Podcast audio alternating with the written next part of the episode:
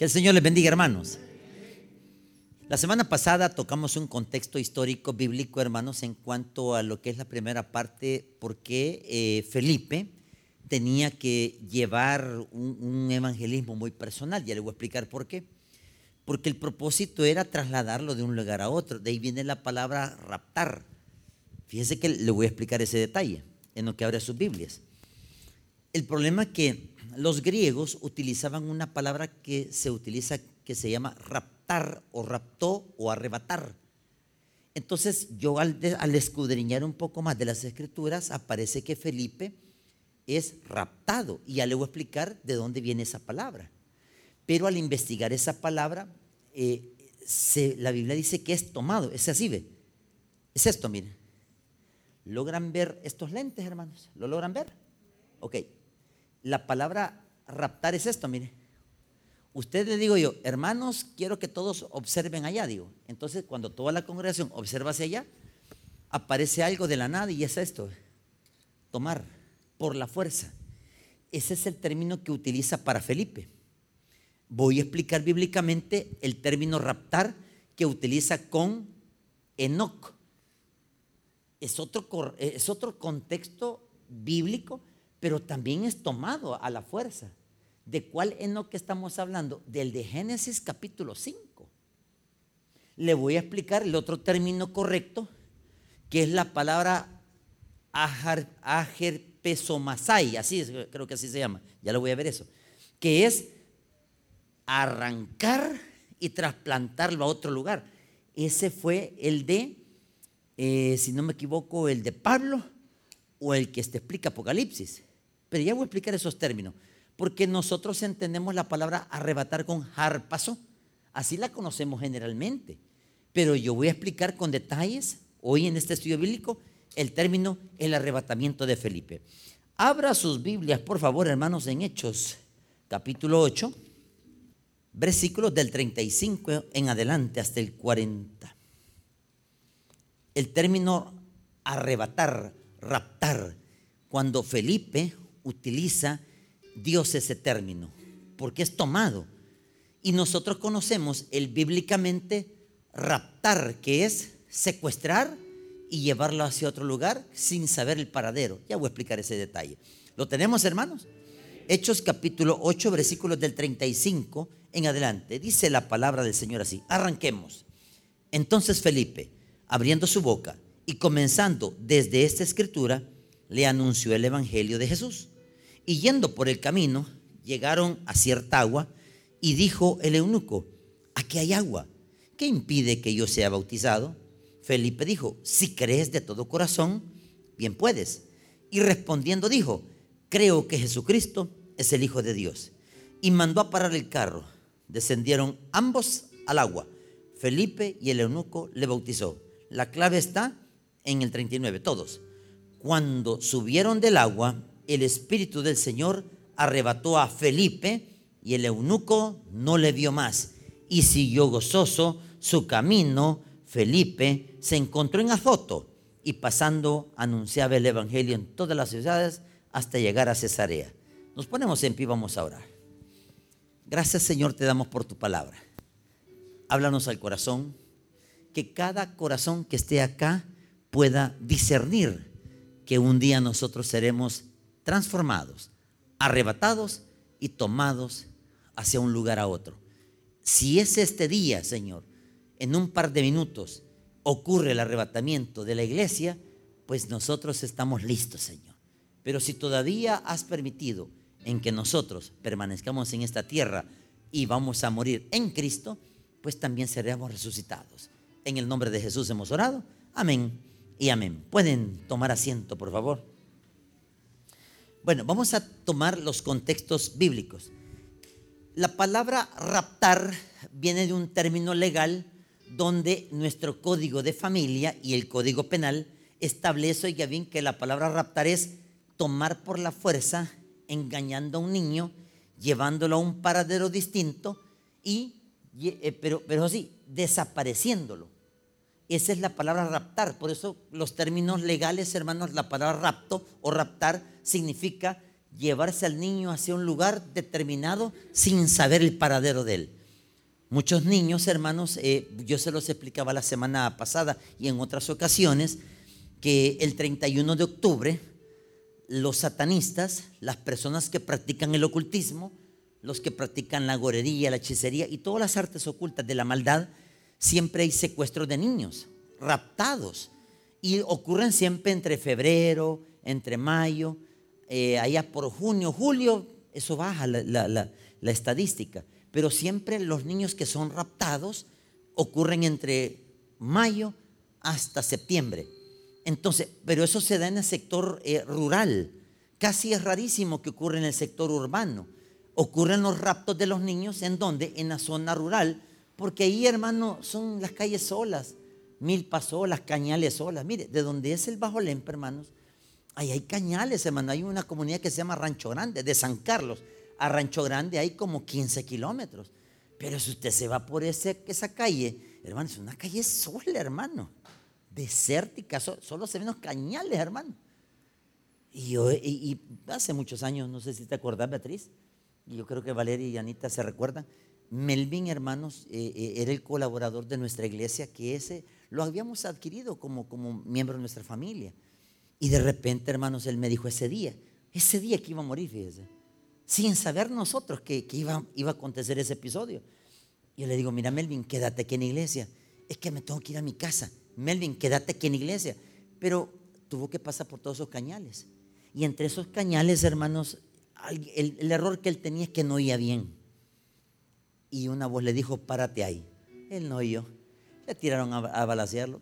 le pegó en la femoral y eso fue lo que lo mató. Entonces, eh, recuerdo que, que, esos lugares solos, ahí desaparecen a la gente, hermanos. Esto estamos hablando del sector rural. Ahora, los satanistas ocupan los sacrificios de niños. Aunque usted puede decir, pero pastor, si eso es así, hermano, los satanistas se han extendido más. Solo para que tenga una idea, ¿qué es un satanista? Un satanista es aquel que adora a Satanás. Yo una vez en la universidad aquí en la tecnológica, yo me topé con una persona que él me vio leyendo la Biblia. Estaba armando el sermón, por cierto, el del domingo. Y me dice él todavía, ¿y usted cree en eso? Y yo, uno bien siente la, cuando se le eriza la piel. ¿Por qué le digo yo? Es que yo soy satanista, me dijo. Muéstreme su Biblia, le dije yo, la que usted cree. Me sacó su Biblia diferente a la mía. Entonces ahí me di cuenta de que es que el problema de ustedes es que no nos van a vencer tan rápido, me decía. Pero el hombre hablando normal. Pues en el nombre de Jesús que sí lo vamos a reventar Señor. Y usted va a ser el primero que va a llegar a los pies del Señor. Eso jamás va a ocurrir. Entonces mira allá abajo, le dije yo. Porque si usted no se arrepiente, Señor, porque usted está engañando a la gente, ustedes también, nosotros hablamos la verdad y la verdad de Jesucristo. Algo que usted no quiere reconocer y por eso están con el bando equivocado. Pero el satanista es usted, yo soy el hijo de Dios. El hombre se va educadamente, se levantó. Hasta luego, joven. Mucho gusto me dijo. O sea, personas así que se le acercan. Imagínese si él se manifestó así, que haya sido mentira. Pongamos que haya sido mentira. Póngale esto. Y el 31 de octubre que celebran ellos, pues, las famosas misas negras. Y las misas negras son sacrificios de animales o de niños que han sido raptados, del término raptar. Ok, vamos a tocar, oiga bien, a continuación, los primeros raptados en la Biblia. Vámonos por favor a el libro de Génesis. En este estudio bíblico estamos desarrollando el arrebatamiento de Felipe y vamos a hablar del contexto histórico. Génesis, capítulo 5, por favor. el primer rapto en la Biblia ocurre en Génesis capítulo 5,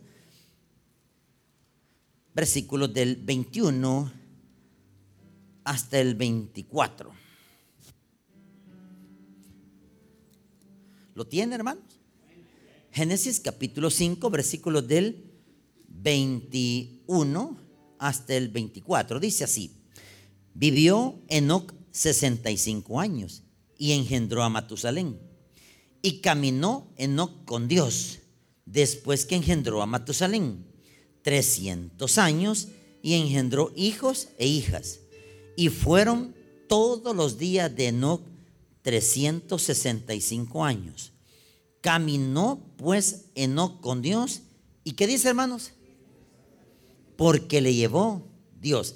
este es el primer caso o la evidencia bíblica que registra un arrebatamiento. Ya voy a explicar los dos casos de arrebatamientos que nosotros tenemos escatológicamente.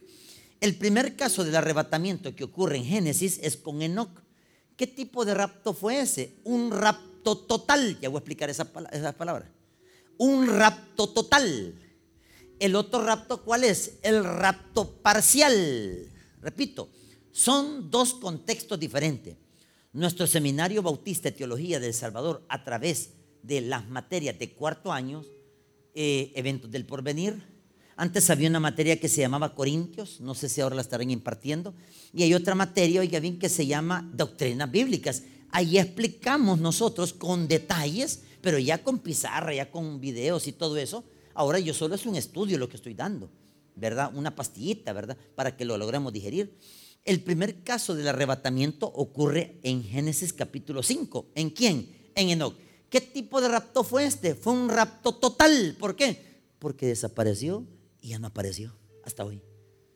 Entonces este es el caso que no conoce muerte. Ojo, qué importante esto, señores.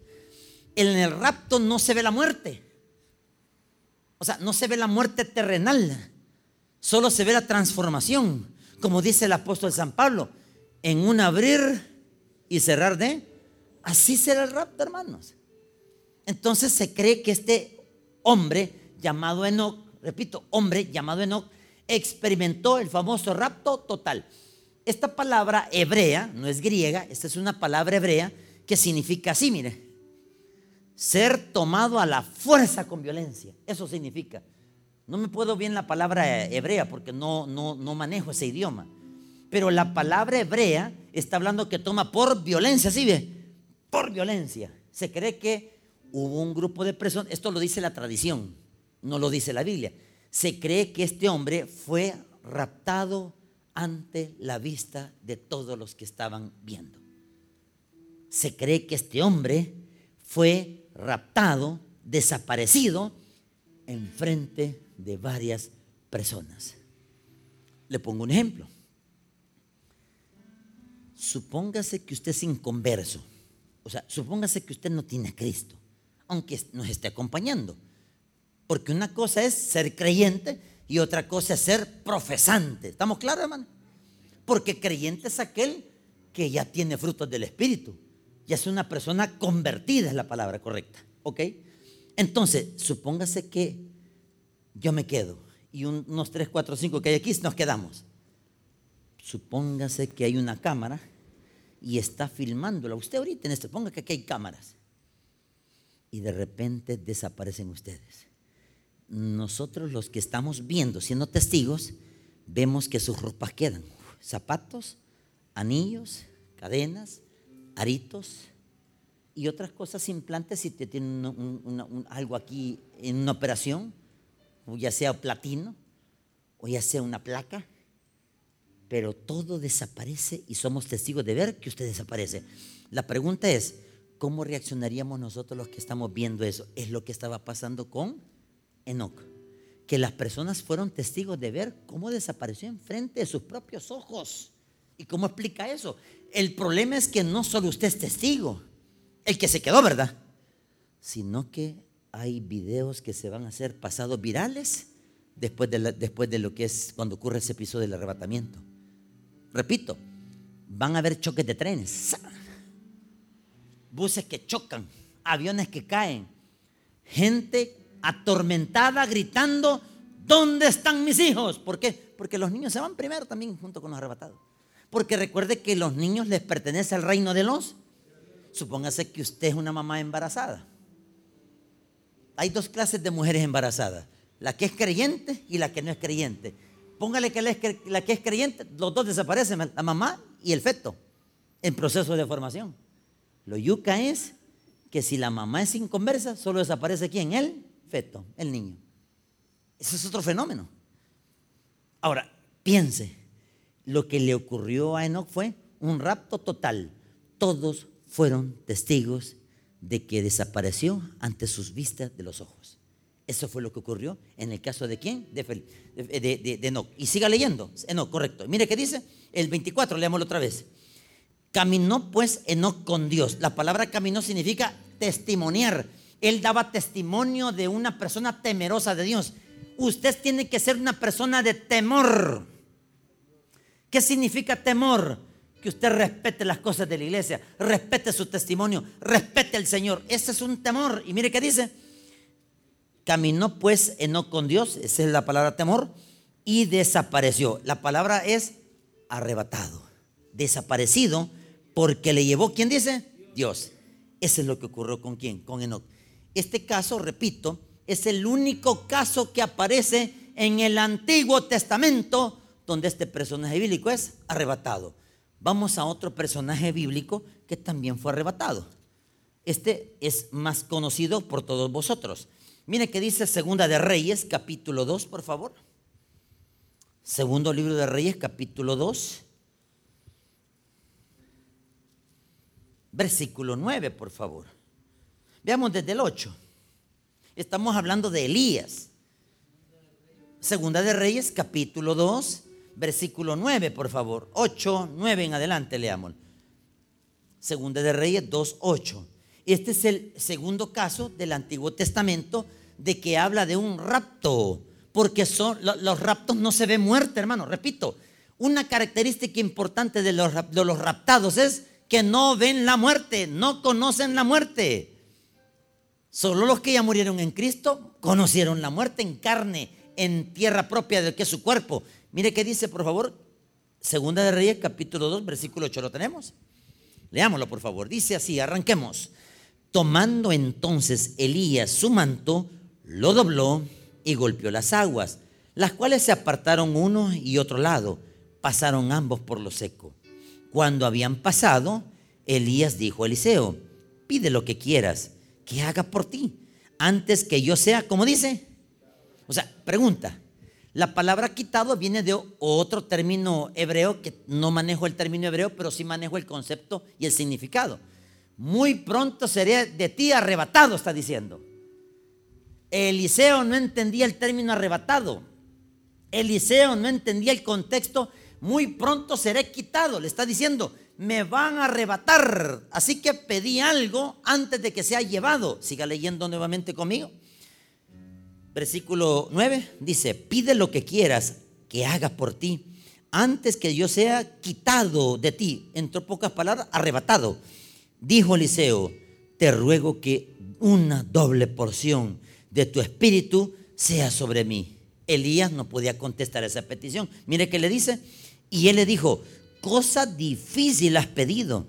Si me vieres cuando fuere raptado, la palabra quitado es raptado, de ti te será hecho así. Mas si no, no, como quien dice, yo no tengo la voluntad de darte lo que Dios me ha dado a mí, la unción que yo tengo. Si Dios quiere darte ese don, pues allá Él sí te lo quiere dar. Ejemplo, muchos de ustedes, hermanos, tienen un don, pero yo no lo tengo, que el que usted tiene.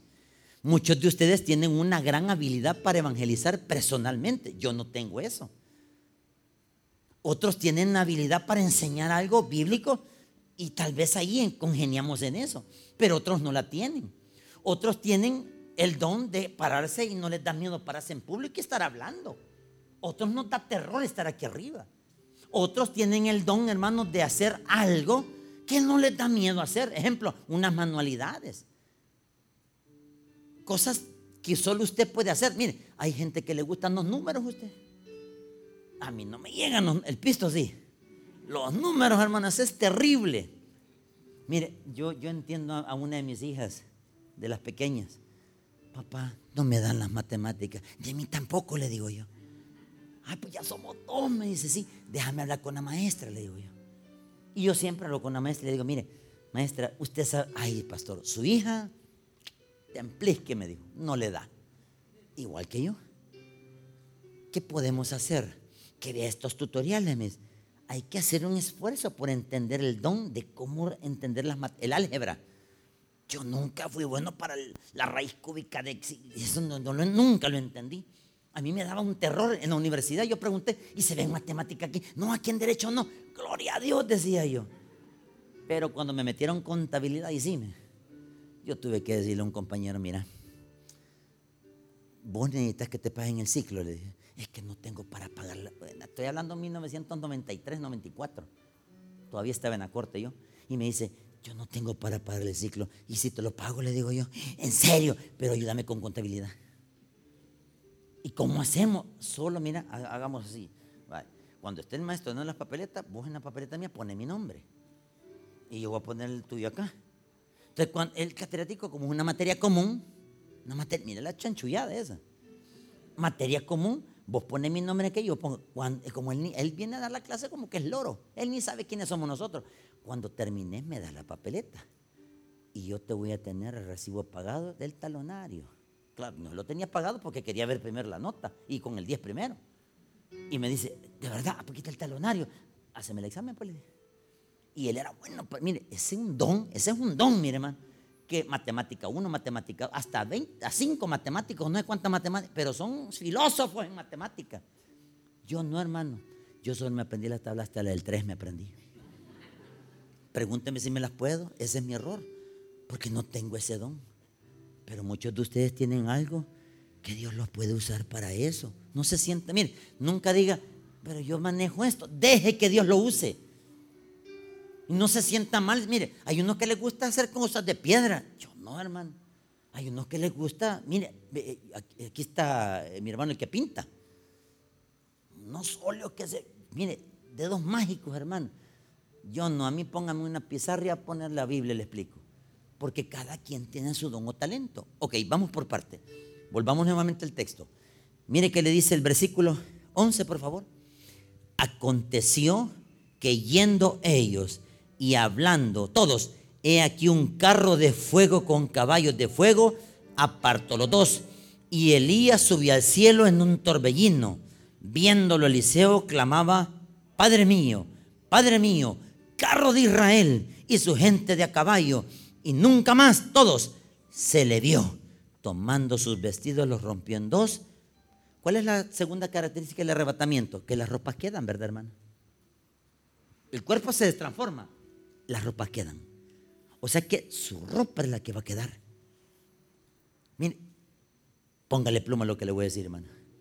Si ahora esta noche es el arrebatamiento, por lo menos ya vaya empezando a hacer la oración en su mente ahorita, hermano. Porque si nos vamos, se quedan. No estoy diciendo que usted se va a quedar. Es que yo no conozco su, su fe. Incluso yo ya la estaba haciendo, desde allá la estaba haciendo yo. Yo te recibo como único. Yo, yo voy repitiendo yo solo. Pues sí, porque no me quiero quedar. Qué feo sería. Se quedó el pastor. Qué terrible. ¿Y qué explicación le doy a usted si nos quedamos en el arrebatamiento, hermano?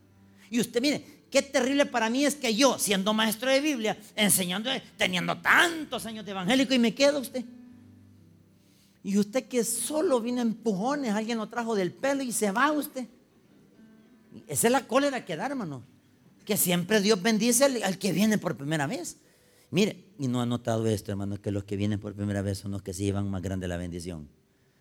Y una vez se molesta cuando no se gana nada.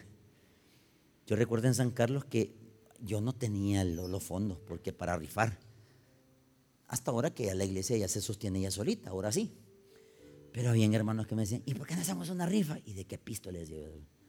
Es que míreme, a que pongamos jabón. ¿Para que No regalemos escobas, le digo yo regalemos jabón, me dijo, pero un dote de detergente. Y la hermana los trajo de San Salvador, recuerdo ese hermano, hermano, unos guacales llenos de detergentes. Imagínense todos los detergentes que hay ahí. Lejía, jabón, jabón de cuche, jabón de hotel, de todo el jabón todavía ahí. Hermano, un volcán de jabones así, pero bien bonito, bien arregladito. Y sabe que viene, pero mire, pastor, invitemos a la gente. Yo decía a mí adentro, que lo ganen los hermanos, decía yo. Yo porque voy a invitar a los de la calle y siempre cuando hay invitaciones así se llena la iglesia, no sé por qué. Porque llega de todo. Más cuando van a rifar algo, mira, del monte sale la gente, no sé cómo es que sale, pero ahí están sentados. Y se les dan números. Y mire, ¿quién cree que se llevó los números? Ellos.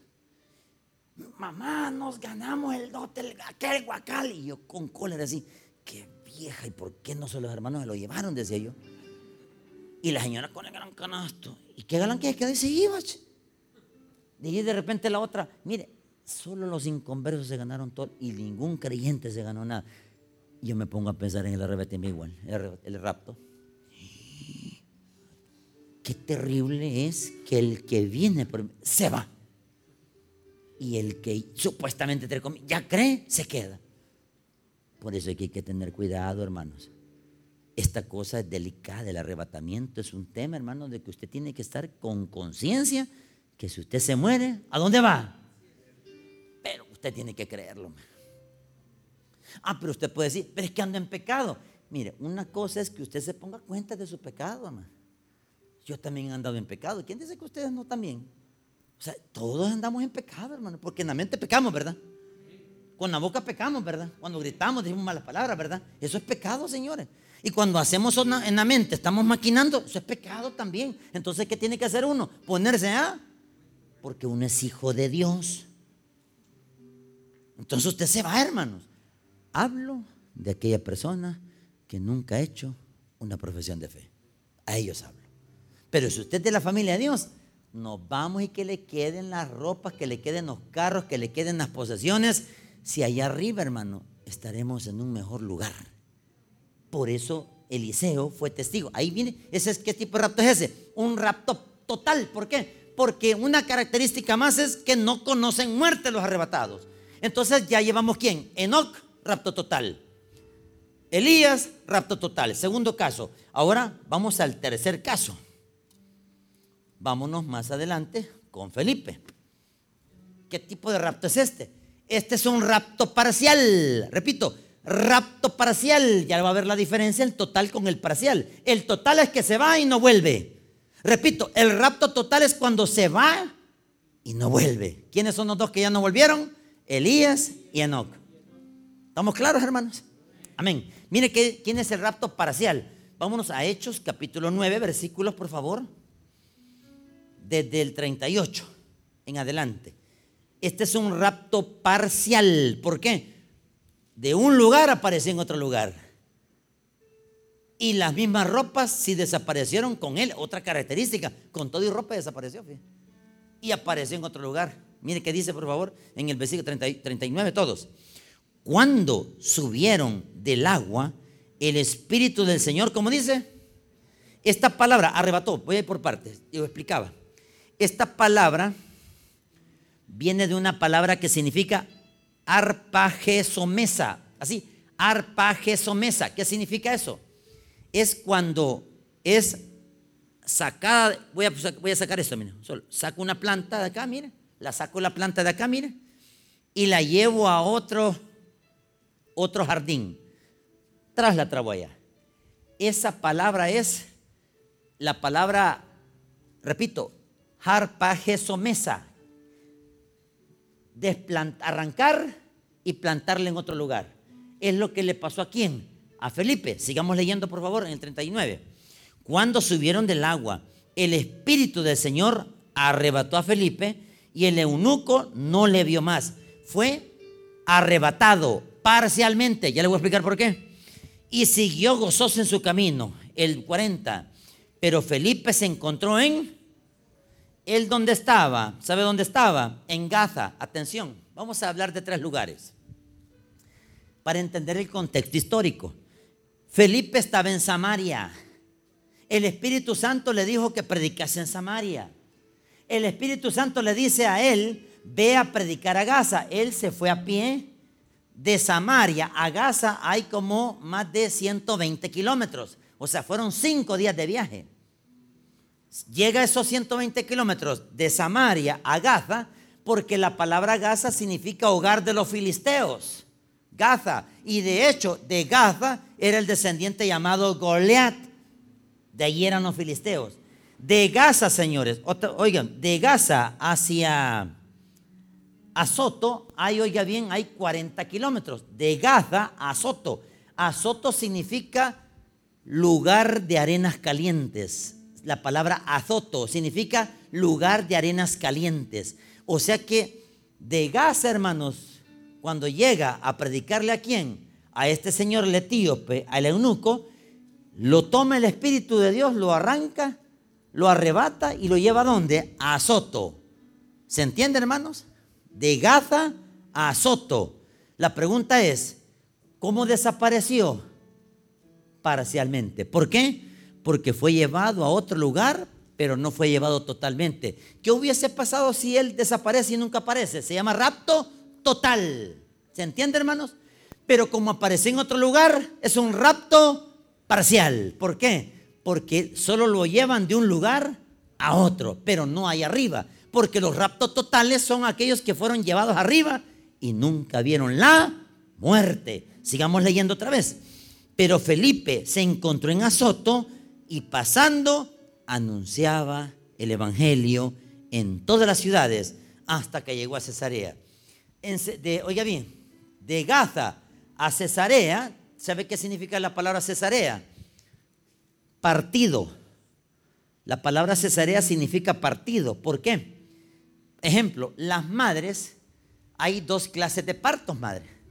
Está el parto cuando usted puja y el niño sale.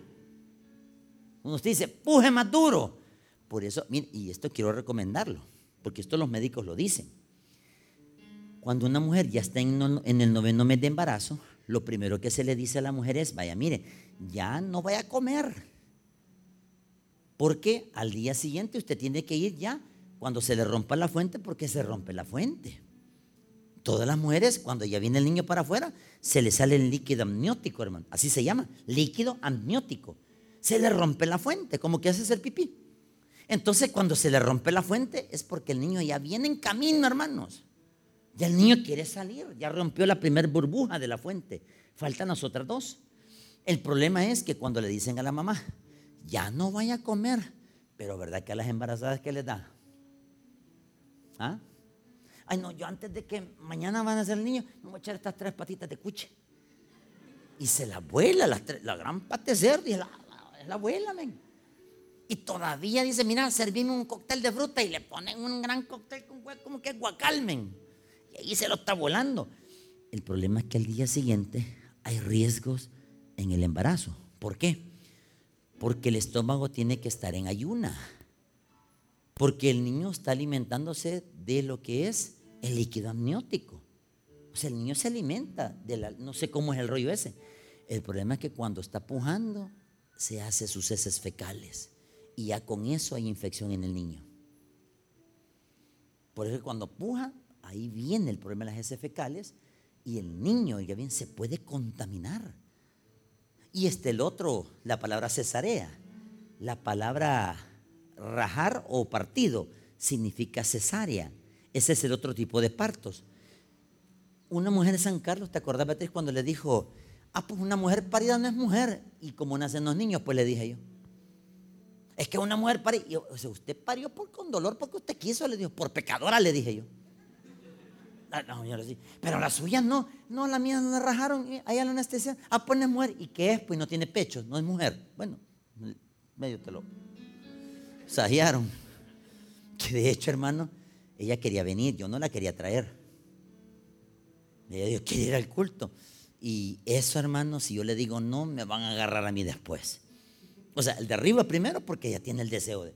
Y me decía que vamos a ir a las otras fortunas también de gallo. Y yo, va, pues vamos, pues. Pero ahí venía yo con miedo, hermano. ¿Ya? Ahí ando, como que papá de los pollitos que no se me caiga. Y resulta, hermano, que la palabra César es esto, mire. Préstame atención, mire o lo rajan así o lo rajan en forma de sonrisa. Yo mantengo que lo rajan a la mujer así, en sonrisa. ¿Por qué? Porque cuando meten el bisturí, le dicen cesárea. ¿Y ha escuchado? Es la palabra cuando usted va a Israel, porque va a ir por fe, ¿verdad, hermano? Ok, cuando va a Israel, va a ir en el avión y siempre dicen, vamos arribando por Cesarea de Filipos. Y la palabra Cesarea va a ver así, una forma de media luna. Entonces los romanos, para poder hacer la palabra cesarea, hicieron esa partida en forma de media luna. De ahí viene la palabra cesárea, que es donde salen los niños. Y es más fácil que los niños nazcan así. Lo único que dicen los médicos, y esto es algo que ellos le dicen personal, que solamente no, solo dos veces puede tener un embarazo. Yo he visto hasta tres veces. Yo he visto hasta tres veces. Y miren, los niños, cuando nacen, tienen un gran cuidado con el bisturí, hermano, cuando están rajando, porque es una primera capa de piel. ¿Sabe usted cuántas capas de piel tiene usted, mujer, cuando estén en... Mire, el, cuero se estira, hermana, como que hay un globo inflable. Y cuando se estira, el niño quiere salir, el niño, hermano. Y el problema es que le hacen la cesárea, una capa, segunda capa de bisturí. Cuando ya van a la tercera capa de bisturí, ahí mire, con delicadeza lo hacen, hermano. Y ahí viene el niño, sale. Primero la cabecita. ¿Por qué muchas veces hacen cesárea? Porque tal vez la pelvis o tal vez la, la, parte de esta, la adelante, es estrecha de caderas. Hay unas mujeres que son grandes caderotas así. Claro, el mono va como que está bocán. Pero la que es pechita, hermana. La que es pechita, delgadita, le dice, apujando y dice, no, metan en la cesárea. ¿Por qué? Porque hay un problema en los niños. El niño quiere salir, mire, el niño va a salir así, mire. La, parte de la, de la, mujer, la vagina, se estira. Entonces el niño va haciendo, así, va saliendo. El problema es que se puede aquí, se traban aquí o se traban aquí y se pueden ahogar. Y hay otro caso, que viene el médico por salvar la vida al niño, la parte de la vagina de la mujer con un bisturí le salvaron un poquito más y ahí viene mono para afuera. Cuando está haciendo pipí, la mujer le está ardiendo como que sale de volado. Claro, porque se estrecha de cadera. Imagínense en los hombres, nosotros no tenemos ese problema de parir. Pero en los hombres es más doloroso la próstata, señores. Cuando es un dolor de próstata, señores es casi similar como es el parir. Si hasta el apéndice, los que han sido operados del apéndice, los ha doblado, hermano. Los que han sido operados, ¿verdad? ¿Y saben por qué operan del apéndice a la persona? Porque es la acumulación de todas las semillas que usted se voló en su vida. Ahí viene la semilla de jonjolí, ahí viene la semilla de pepino, la de tomate, la de plata, y todo lo que usted come va a la letrina. Pero hay semillitas que se van por el apéndice hasta que el apéndice se hace en forma de un dedo y se va hinchando y de repente usted, ay, me siento un dolor aquí, dice. De repente este dolor aquí se le pasó aquí a la espalda. Después se le pasó aquí, usted dice, uy, siento como que es un gas, como que es un algo, algo, una flatulencia, dice usted. Pero no, es el apéndice que está a punto de reventar y hay un riesgo en reventar el apéndice. ¿Sabe cuál es? Que hay que hacerle un examen así, anal, le meten el dedito ahí abajo. Y usted dice, ay, eso no. Pruebe. Porque el apéndice está a punto de, porque así le hace, mira. Y cuando se revienta el apéndice, aparece que todo eso se riega en todo y puede morir la persona. Por eso es que cuando usted siente un dolor, vaya de un solo o al seguro o a la unidad de salud y diga, mire, yo quisiera saber por qué estos dolores me vienen seguidos. Si a tiempo se le opera, miren, gloria a Dios. Y miren, la rajadura es chiquita, mira, chiquita la rajadurita. Yo tengo aquí una vez. Esta fue mi, primer, mi primera experiencia, la rajada primera.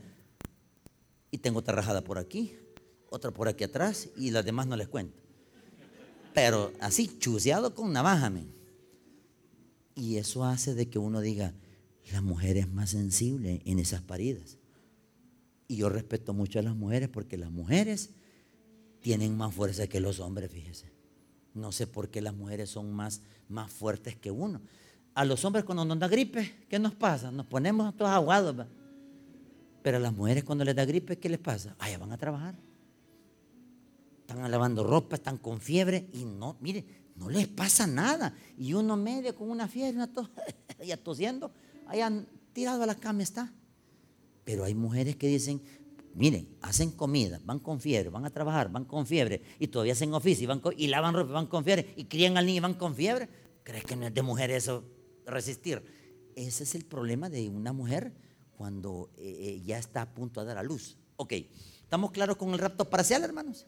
Ok, ahora vamos al otro tipo de Pablo que explicó. Vámonos por favor al libro de Segunda de Corintios. Aquí es algo precioso que voy a explicar.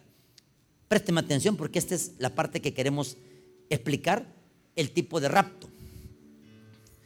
Pablo utiliza la palabra harpazón. Atención, esta es otra palabra griega, harpazón. Miren segunda de Corintios 12, por favor. Este fue un rapto parcial, no fue un rapto total, porque rapto total es va y no regresa. ¿Estamos claros, hermano? Se va y no regresa. ¿Quiénes fueron los únicos dos que se fueron y no regresaron? Eliseo, perdón, Elías y Enoch, correcto. Moisés iba a decir yo. Y Moisés no murió. Gracias, pastor. El rapto parcial es va y regresa. Va y aparece en otro lugar. Mire quién está hablando, segunda de Corintios 12, 2, todos. Conozco a un hombre en Cristo que hace 14 años, si en el cuerpo, no lo sé, si fuera del cuerpo, no lo sé, Dios lo sabe. Fue arrebatado hasta el tercer. La pregunta es, ¿por qué no se quedó? Porque el que está dando esta biografía, ¿sabe quién es? Esta es una autobiografía una autonarrativa que Pablo está diciendo, fui y regresé. Eso se llama rapto parcial. ¿Por qué? Porque si hubiera sido total, Pablo ya no vuelve. Pablo ya no vuelve. ¿Y sabe por qué dice? Conozco un hombre. La palabra, la traducción original dice, yo conozco en persona, en carne propia, ese hombre está diciendo. Así está diciendo el texto original. Yo conozco en persona a ese hombre. Él se estaba, él se estaba relatando a él mismo. Y mire qué interesante, siga leyendo. Fue harpazo. La palabra harpazo o arpazo significa arrebatado hasta el tercer. Vamos a la enseñanza. ¿Cuántos cielos tenemos en la Biblia? Primer cielo es donde de aquí, hermano, hasta, por ejemplo, usted cuando sale en las mañanas, y dice, qué hermoso está el cielo azul. Ese es el primer cielo. Pero después del cielo azul va a lo que es al segundo cielo. Atención, ¿qué hay en el segundo cielo? Cuerpos celestes, astros celestes, soles. No solo tenemos un sol, hay miles de soles ahí arriba, hermano. Hay millones y millones y millones de estrellas, pero más allá del segundo cielo está la galaxia, está la Andrómeda, está la estratosfera, Está, oiga bien, donde están los hoyos negros, más arriba de más arriba de la galaxia. Y por último está el tercer. Ese es nuestro hogar, hermano. Le voy a contar el testimonio de mi hermana Carmen. Mi hermana, ya lo han escuchado, ya lo he explicado. La hermana Carmen iba en la tienda una por el reloj de flores. Y dice que ella iba con un dinero a remesar al banco. Porque ella le tenía miedo que pues, llegaran las pandillas y le quitaran el pisto. Entonces, ¿qué hacía? Cuando venía una buena venta, el pistón no remesaba, solo se cruzaba la calle y iba al banco. Y ese día llevaba como 15 mil dólares por solo vender chile, verduras y no sé qué más. Cuando recibió del, del chapín, o no sé de quién fue que recibió el pisto, se lleva el pisto, hermano, y ella no vio, ella solo como que era la India María, hermano. ¿Ha visto la India María cómo corre? No se fija, hermano, solo la que le den van ella no se fijó que venía un microbús de la 38 o de que salte creo que era. Y el microbús le pega. Dice ella que cuando le pegó, voló, dice ella. Lo raro es que ella sintió que un crack, así, crack.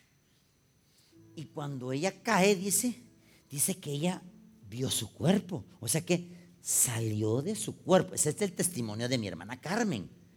Y dice que una voz, oiga, una voz dice que le dijo, vámonos. Y ella dice que algo la tomó, un gran brazo. dice que era un ser grande, no puedo decir qué era. Dice que la agarró y se la llevó para arriba, hermano. Dice que cuando iban para arriba, oh, cuando iba para arriba, dice que vio las nubes. Y dice que vio chiquitita la tierra así chiquitita. Y dice que cuando empezó a ver, vio la hermosura de las estrellas que estaban, porque iban a una velocidad, hermano pero una velocidad que ella le cuesta explicar a qué velocidad iba. Si ella desconoce, y dice que, qué hermoso es este, qué hermoso, decía, qué bonito todo lo que estoy viendo. Y la mujer asombrada así, ¿ve? Y el ángel dice que iba para arriba con ella. Cuando se dieron cuenta que iban cerca de una luz, como una luz, se iba acercando más esa luz, se iba acercando más. Y cuando ya se iban acercando, ya para pasar al tercer cielo, ella dijo una frase. Señor, mis nietos, ¿con quién van a quedar? Rum regresó. Ya tenía cinco días de estar en coma en el hospital de policlínica, lo que es el Profamilia. Hermano, toda morateada, hermano. ¿Te acordás, Beatriz? morite. Mire, morateada así. Y no, hermana Carmen, ya despertó la hermana Carmen. Y así. ¿Y, cuánto, y cuando vine acá, dijo, ¿y dónde estoy? Está en el hospital. ¿Y cuántos días llevo acá? Cinco días estuvo en coma. Si eso fueron segundos. Ahora viene lo que explicaba anteriormente. Distancia no hay en la muerte, hermanos, ¿verdad? No hay distancia. No hay distancia. En la tierra sí hay distancia. Después del culto se va para su casa, ¿verdad, hermano? Hay una distancia. Mañana de su casa va para su trabajo. Distancia, ¿verdad? Allá arriba no hay distancia. Espacio. Espacio. Lugar. Un lugar a otro. No hay aquí. Aquí sí hay. Porque aquí nosotros vemos, ah, tabernáculo, ah, tabernáculo, ah, tabernáculo, porque hay un espacio, es grande este espacio, ¿ve? Pero en la muerte no hay. Y tiempo. La palabra tiempo viene de la palabra kairos y cronos. Atención, kairos es, allá arriba es ayón, no hay tiempo, no existe el tiempo. No existe el tiempo. Por ejemplo, cronos, aquí estoy, ve. 1972 nací yo, cronos, cronos, cronos, cronos. Ejemplo, año 2070, muero yo. Cronos, Kairos. ¿Kairos qué es? Paso al otro lado y no hay tiempo. Aquí, aquí no hay tiempo. Kairos, porque es el tiempo de Dios.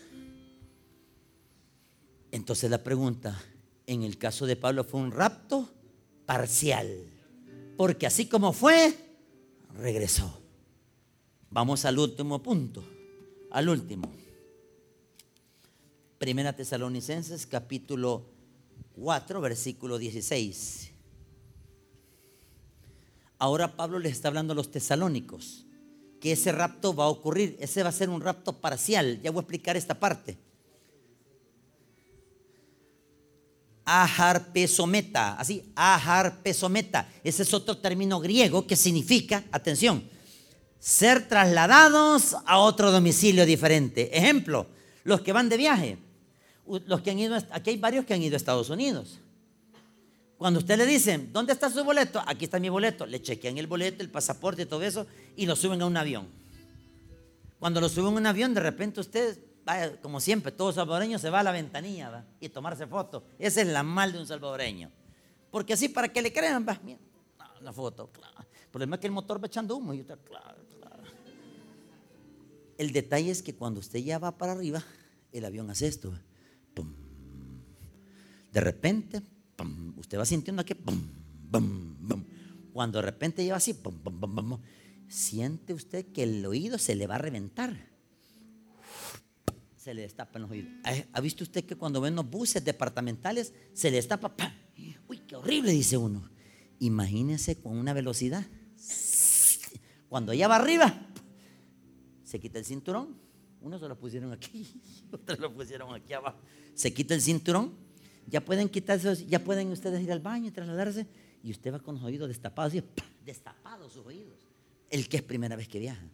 A mí me los destaparon en un helicóptero, que es más horrible. En, aquí en la Fuerza Aérea dicen, súbanse, ¿quiénes van a, Chalatenango? Yo dije yo. Y yo dije, pues me voy a sentar aquí. Y en lo que yo me siento, hermano, los, artilleros que están a los lados se me quedaron viendo así. Y le digo yo, y miren, y aquí cómo me agarro ahí están los cinturones, pero ¿cómo se ponen? Le dije, póngaselos así en, en, la cintura, me dijo. Ah, vaya, dije, y me lo puse mal. Y ellos bien sabían, esos diablos bien sabían que yo me lo puse mal. Y ellos así. Y yo, como me lo puse, me lo puse, me lo puse aquí, imagínate, me lo puse aquí abajo, en vez de ser aquí, porque van en cruz. Y empieza, mire, en un momentito, se me sentí que se me iba a salir sangre, se me reventó me salió hasta cera. La acumulada que tenía, ¡pum! se me hizo líquido a mí. Cuando íbamos ahí arriba, hermano, atención, el helicóptero usted cree que va así, así va, ve. Y el piloto lo estaba haciendo así. A echar todo el desayuno. En 20, 25, de aquí a Charatenango, media hora. En media hora llegamos. Nos vamos al helicóptero. Váyanse ustedes, les dije. El problema, ¿sabe cuál es, hermano? Que en el arrebatamiento desaparecemos. Y mire lo que dice el contexto. 16. Porque el Señor mismo, con voz de mando, ojo señores, con voz de arcángel, solo la voz la oiremos los creyentes. Y con trompeta de Dios, solo los creyentes, descenderá del cielo. y los muertos en Cristo. Mira dónde entra usted la palabra ajarpesometa. Luego nosotros, los que vivimos, los que estamos ahorita, los que hayamos quedado, los que estamos ahorita, seremos ajarpesometa, arrebatanos juntamente con ellos. Cambiamos de un domicilio a otro. Ahora yo me pregunto y cierro. ¿Cómo va a reaccionar su familia de inconversos cuando sepan que usted se fue? ¿Sabe cómo van a reaccionar? Tenían razón. Tanto que me insistieron que fuera el culto y tenían razón. Tantas veces que yo vi que iba con Biblia mi hija, mi hijo, mi esposo, mi esposa, y yo nunca quise ir a una iglesia, me quedé. Claro, mire, ¿y sabe cuál es el riesgo del que se queda? El riesgo que ahora va a pagar con su propia vida su salvación. Porque dice la escritura que cuando sea el arrebatamiento, ellos van a conocer al anticristo. O sea, el que se quede va a conocer al anticristo. Tiene que sobrevivir siete años, señores. ¿Por qué? Porque los primeros tres años y medio hay paz, tranquilidad y gozo. ¿Qué sentido gozo? Gozo en el aspecto que arreglan las propiedades, arreglan los nombres, arreglan todo el desaparecimiento los tres años y medio restantes se le conoce como la gran tribulación. Ahí es donde la bestia y el falso profeta harán guerra contra los santos, los convertidos, los que se convierten en esa etapa. Y si usted se quedó, supóngase que usted se quedó, usted va a pagar con su propia vida, porque dice la Biblia que serán decapitados por no tener el sello de la bestia. Por eso es que es importante en la gracia si usted tiene a Cristo en su corazón, gloria a Dios. Pero si no lo tiene, le es necesario nacer de nuevo. Oremos al Señor, hermano.